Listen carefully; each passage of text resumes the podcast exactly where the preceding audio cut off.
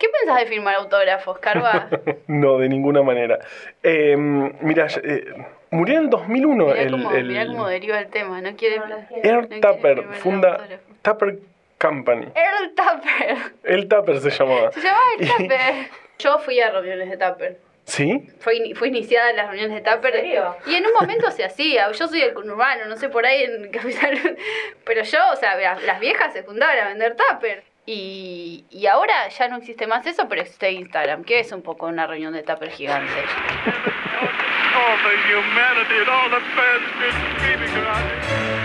O la humanidad.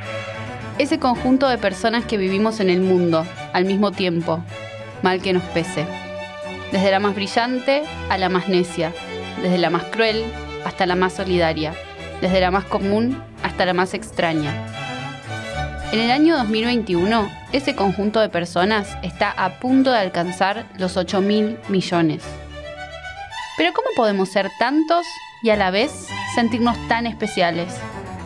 Vamos a intentar explorar esa pregunta como lo hacían nuestros antepasados, contándonos historias.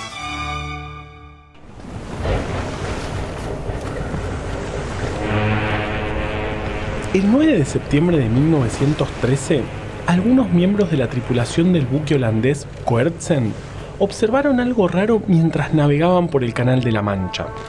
Cuando se acercaron, se dieron cuenta de que se trataba del cuerpo de un hombre, de aproximadamente 50 años de edad. Como estaba en avanzado estado de descomposición, decidieron no subirlo al barco y solamente agarrar algunas pertenencias que aún llevaba con él, con la esperanza de poder, luego, identificarlo. En el siguiente puerto, sospechando que se habían topado con el resultado de un crimen, la tripulación del Quertzen entregó estas pertenencias a las autoridades.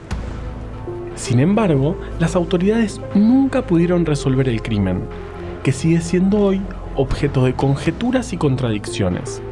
Perfecto, o sea que tenemos un policial entre manos. Empecemos por lo básico. ¿Qué pertenencias encontraron? Unos anteojos.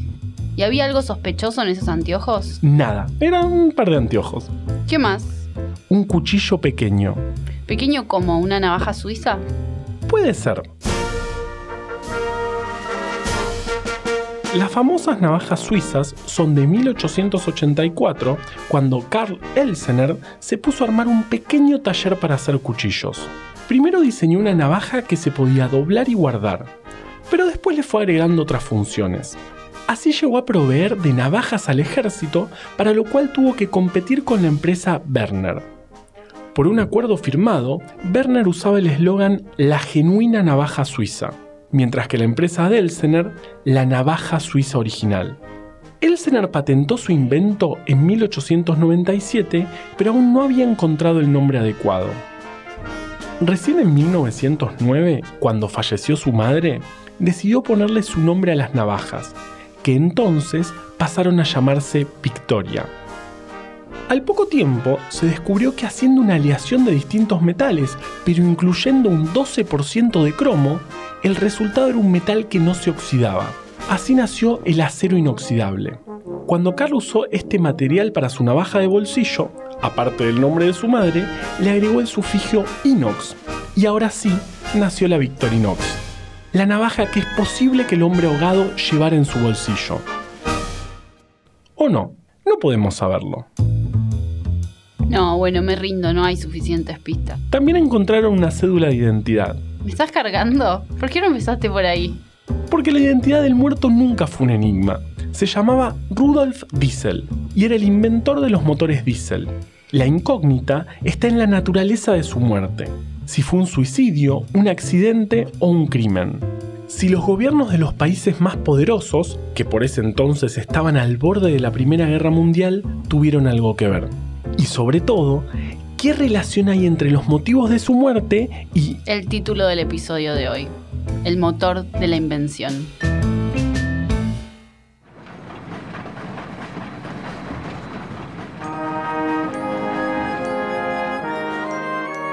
Quienes consideran que la mayor herramienta que la humanidad puso al servicio de la innovación es el sistema de patentes. La historia de las patentes se remonta al Estatuto de la República de Venecia de 1474, que decía, Por autoridad de este Consejo, cada persona que haga en esta ciudad cualquier nuevo ingenio no hecho hasta ahora en nuestro dominio, tan pronto como se reduzca a la perfección, para que pueda ser usado y ejercido, lo notificará al oficio de nuestros proveedores del común. Queda prohibido a cualquier otro en cualquier territorio y lugar nuestro hacer cualquier otro artificio en la forma y semejanza del mismo, sin el consentimiento y licencia del autor. Todo ese documento en realidad lo que significaba era que, a partir de ese momento, se podían conceder patentes a cualquier invento nuevo, siempre y cuando el mismo fuera útil. Esto es básicamente el mismo principio que rige a las patentes actuales. Una patente es un derecho que le otorga determinado estado a un inventor para explotar su invento de manera exclusiva, por un tiempo determinado. Actualmente ese tiempo es de 20 años, y una vez cumplido, la patente caduca y el invento pasa a ser de dominio público, lo que significa que cualquier persona puede hacer uso libremente del invento sin ningún tipo de autorización. Es común que las patentes, en vez de popularizar un producto, lo mantengan en un nicho. Lo que hoy conocemos como velcro se le ocurrió en 1941 a un ingeniero, que notó cómo pequeños abrojos se quedaban pegados en el pelo de su perro. El desarrollo del producto llevó unos 17 años, pero en 1958 finalmente se pudo patentar. El problema es que incluso una vez patentado, el producto no era tan eficiente como lo conocemos hoy. Básicamente no se pegaba bien. En la empresa creían que el invento iba a generar un gran impacto en industrias como por ejemplo la de la moda. Pero las cosas no iban tan rápido. Es que el velcro era realmente útil, pero también realmente feo. Igual sigue siendo feo. Y los diseñadores de moda no querían ni verlo. El único grupo que encontraba la utilidad en el velcro era la incipiente industria aeroespacial. Para los astronautas no era conveniente tener que lidiar con cierres y cordones cuando se ponían sus trajes. Y a la vez, el velcro les venía bien para sujetar sus objetos personales y su comida sin que se fueran flotando por estar en gravedad cero. De hecho, en el 69, Buzz Aldrin, Neil Armstrong y el otro llevaron a su viaje a la Luna equipamiento y trajes que tenían velcro. Para el momento en que otras industrias empezaron a interesar en el velcro, ya habían pasado prácticamente 20 años y la patente estaba a punto de expirar. Y esto fue el combustible que la empresa Velcro necesitaba para empezar a conquistar la mayor cantidad de espacios. O sea, les vino bien la competencia. Para los 80, el velcro ya estaba presente en zapatos e incluso en los interiores de los autos, reemplazando pegamentos y tornillos. Igual todavía la gente no estaba muy segura de qué se trataba. Hasta que en 1984, el conductor de televisión David Letterman, usando un traje de velcro, se tiró contra una pared de velcro en su programa nocturno y se quedó pegado. Ahora sí, sin patente, el velcro la pegó.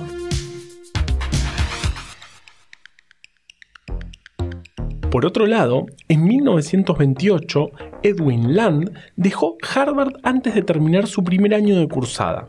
Porque tuvo una idea, el polarizador plástico. El proceso de polarización, hasta ese momento, se hacía con grandes piezas de cristal de roca.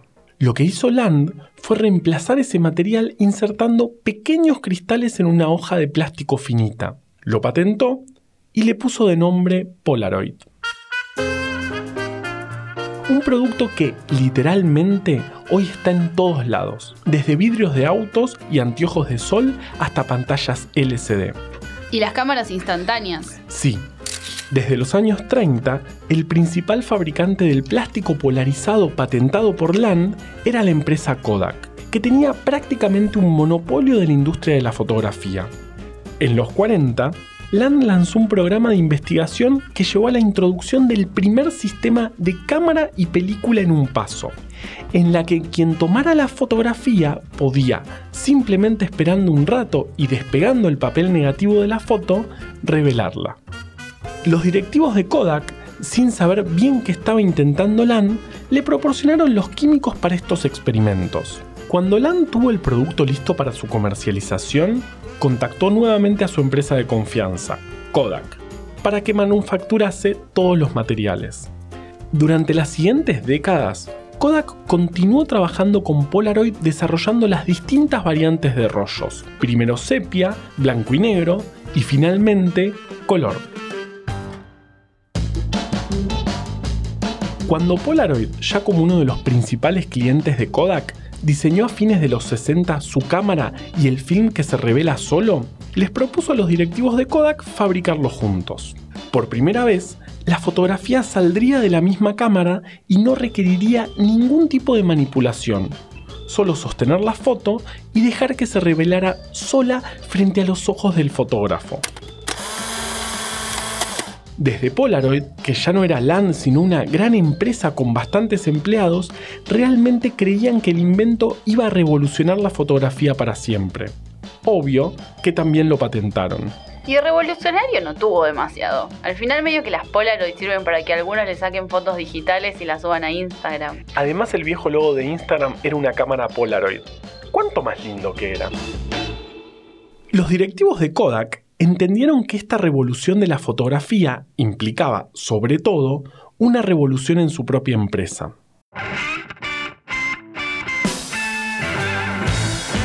Con bastante miedo de los resultados, condujeron un montón de análisis de mercado que terminaron demostrando que si Polaroid estaba en lo correcto, Kodak perdería miles de millones de dólares en ventas de sus propios productos. Y bueno, la actitud de Kodak cambió.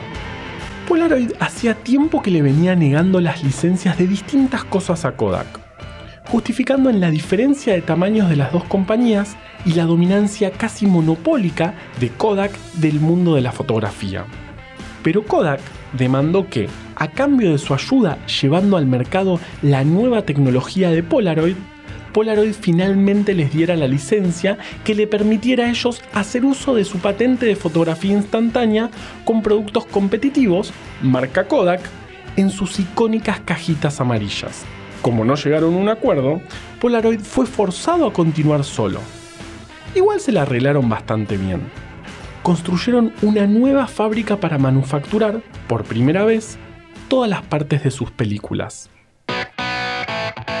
Finalmente, en 1972, Polaroid introdujo la combinación de cámara y película SX70. Ese mismo año, la revista Time puso la nueva tecnología en su tapa y tituló Un logro tecnológico maravilloso. Kodak, por su parte, se metió de lleno en el desarrollo de sus cámaras instantáneas con prototipos que intentaban escapar a todas las limitaciones tecnológicas que imponían las patentes de Polaroid. O sea, intentaron copiar las cámaras Polaroid, pero sin copiarlas. Aún así, cuando presentaron su modelo final, en Kodak sabían que estaban medio flojos de papeles y, naturalmente, tuvieron que enfrentar un litigio que duró varias décadas y que terminó ganando Polaroid. Como resultado, Kodak fue forzado a quitar sus cámaras instantáneas y películas de los estantes de los negocios y de pagarle casi mil millones de dólares en daños a Polaroid. Uno de los castigos más severos de la historia de las patentes. Edwin Land quien pensaba que el sistema de patentes era una herramienta necesaria, un motor que alentaba la innovación, fue un testigo clave en este juicio, sobre todo a partir de su experiencia en las investigaciones iniciales del desarrollo de Polaroid. Land, además de inventar esta tecnología, patentó un montón de otros inventos. De hecho, al momento de su muerte, en 1991, terminó teniendo 535 patentes y convirtiéndose en el tercero en la lista de inventores más prolíficos de Estados Unidos, después de Thomas Edison y uno de sus asociados. Hablando de inventores prolíficos, Lisa Sikat de Luca es la inventora más prolífica de todos los inventores en la historia de la empresa tecnológica IBM su trabajo se enfoca en dispositivos portátiles y seguridad móvil, y tiene más de 400 patentes a su nombre. Pero su caso es una excepción. Si bien desde 1977 las mujeres han quintuplicado su representación entre los poseedores de patentes, siguen teniendo solo una pequeña parte de todas las patentes que existen. Un estudio hecho en 2016, que toma en consideración todas las patentes de Estados Unidos, considera que solo el 3% de las patentes de las últimas cuatro décadas tenía al menos una mujer entre sus inventores. Para 2010, esta tendencia se modificó y la cifra subió al 19%, lo cual es positivo, pero al mismo tiempo significa que más del 80% de las patentes a esa fecha seguían sin incluir mujeres. Con esta tendencia, según ese mismo trabajo, se esperaba que la paridad en la tenencia de patentes se alcance para el año 2092. Incluso entre las patentes que incluyen mujeres, en menos del 8%, ellas son las inventoras principales. Y en esos pocos casos, las patentes suelen estar inscriptas entre las tecnologías que tradicionalmente se asocian con lo femenino, como la joyería o la moda. Algunos investigadores le atribuyen la brecha de género en tenencia de patentes a la menor cantidad de mujeres con títulos en ciencia, tecnología, ingeniería y matemática. Pero ciertos reportes sugieren que esto solo explica una pequeña parte del problema, ya que las mujeres con estos títulos solo tienen un poquito más de probabilidades de obtener una patente que las mujeres que no los tienen. Un mecanismo bastante común en estos casos, que aplican tanto empresas como otros organismos, es reconocer públicamente que estas brechas surgen de la falta de diversidad entre sus trabajadores, pero no hacer demasiado al respecto. La gran brecha de género en la posesión de patentes, como la mayoría de los casos en que hay brechas de género, no tiene su origen en que haya pocas científicas, como se suele decir, sino en que estas mujeres están subrepresentadas en casi todas las industrias. Ahora, volviendo un poco a las patentes en sí, siempre tuve la duda de qué cosas se pueden patentar. ¿Se puede patentar cualquier cosa siempre y cuando sea algo novedoso? Bueno, no es una pregunta tan fácil de contestar. Existen algunas reglas generales, pero como cada país tiene diferentes regulaciones, hay algunas cosas que se pueden patentar en algunos lugares y no en otros. El caso más paradigmático, sobre todo porque hace tambalear ciertos parámetros éticos, es el material biológico. Estoy segura de que hay una historia atrás de esa respuesta. Siempre la hay. Trabajando para la empresa General Electric, el ingeniero genetista Ananda Mohan Chakrabarti modificó genéticamente una bacteria para que fuera capaz de romper el petróleo y lo propuso como una manera de controlar los derrames de crudo en el océano. La empresa, entonces, decidió intentar patentar esa bacteria en Estados Unidos, con Chakrabarti como el principal inventor. Hasta ahí todo bien, el problema es que la ley de patentes de ese país y de la mayoría de los países decía bien clarito que los organismos vivos no se podían patentar, por lo que la patente fue rápidamente rechazada. Pero la empresa y el ingeniero decidieron apelar esta decisión, por lo que el caso fue llevado a la Corte Suprema de Estados Unidos, donde terminaron decidiendo, el 16 de junio de 1980, que la bacteria era patentable. El fallo interpretaba que no se trataba de un caso de vivo o no vivo. La cuestión era entender si lo que Chakrabarti había hecho con su bacteria le otorgaba características realmente distintas que las que tiene naturalmente. Dicho de otro modo, que no era algo que se fuera a encontrar en la naturaleza. Hay quienes piensan que este fallo fue el paso clave para la industria de la biotecnología ya que sentó precedente para que en uno de los países con mayor capacidad industrial se pudieran comenzar a patentar organismos vivos. De cualquier modo, este fallo fue solo el comienzo. Luego los criterios se fueron refinando. Por ejemplo, en 2013 hubo otro juicio muy importante en el que la Corte Suprema estadounidense falló de manera unánime en contra del patentamiento de ADN humano. Este fallo permitió que ciertos genes humanos importantes en el diagnóstico de cánceres de mama y ovarios quedaran por fuera del monopolio de una empresa y dio lugar a una nueva conversación relacionada a la ética de las patentes biológicas. Actualmente, en la mayoría de los países no es posible patentar un producto de la naturaleza, Pero lo que las empresas e instituciones de investigación sí pueden hacer es patentar una aplicación novedosa a un organismo vivo o, más específicamente, a sus genes. Básicamente, esto significa que yo no puedo patentar a mi perra Elsa. Pero si voy y hago una nueva Elsa transgénica que nunca nadie haya hecho, probablemente pueda patentarla. ¿Por qué haría semejante cosa, no? Extraño cuando el mundo era más sencillo. Por ejemplo, en el siglo XIX. No me quiero imaginar el olor que tenía el mundo en el siglo XIX. No muy agradable. A mediados del siglo XIX, las ciudades tenían un problema muy grande. Los caballos. Toda la locomoción era con caballos, cuyos desechos se volvían cada vez más difíciles de manejar. Incluso los tranvías usaban caballos. Había que inventar algo. Por ese entonces, en Inglaterra, a la locomoción con vapor le estaba yendo bastante bien. Así que la primera opción que se les ocurrió para el transporte dentro de las ciudades fue, naturalmente, el vapor. Pero eso también tenía sus problemas. Al fin y al cabo, se trataba de llenar las ciudades de pequeñas calderitas que moviesen carros, lo que no tenía forma de terminar bien. O sea, autos a vapor. No sé en qué estaban pensando. Entonces apareció Rudolf Diesel. ¿El ahogado? Rudolf nació en Francia en 1858, aunque su familia era prusiana. Estudió ingeniería en Múnich, pero cuando estaba por recibirse, en 1879, contrajo fiebre tifoidea y tuvo que esperar todo un año hasta la próxima fecha de examen. Pero Rudolf no desperdició el tiempo y en ese periodo entró a trabajar en la empresa Sulzer Brothers Machine. Allí fue cuando se obsesionó un poquito con las máquinas y quizás selló su destino.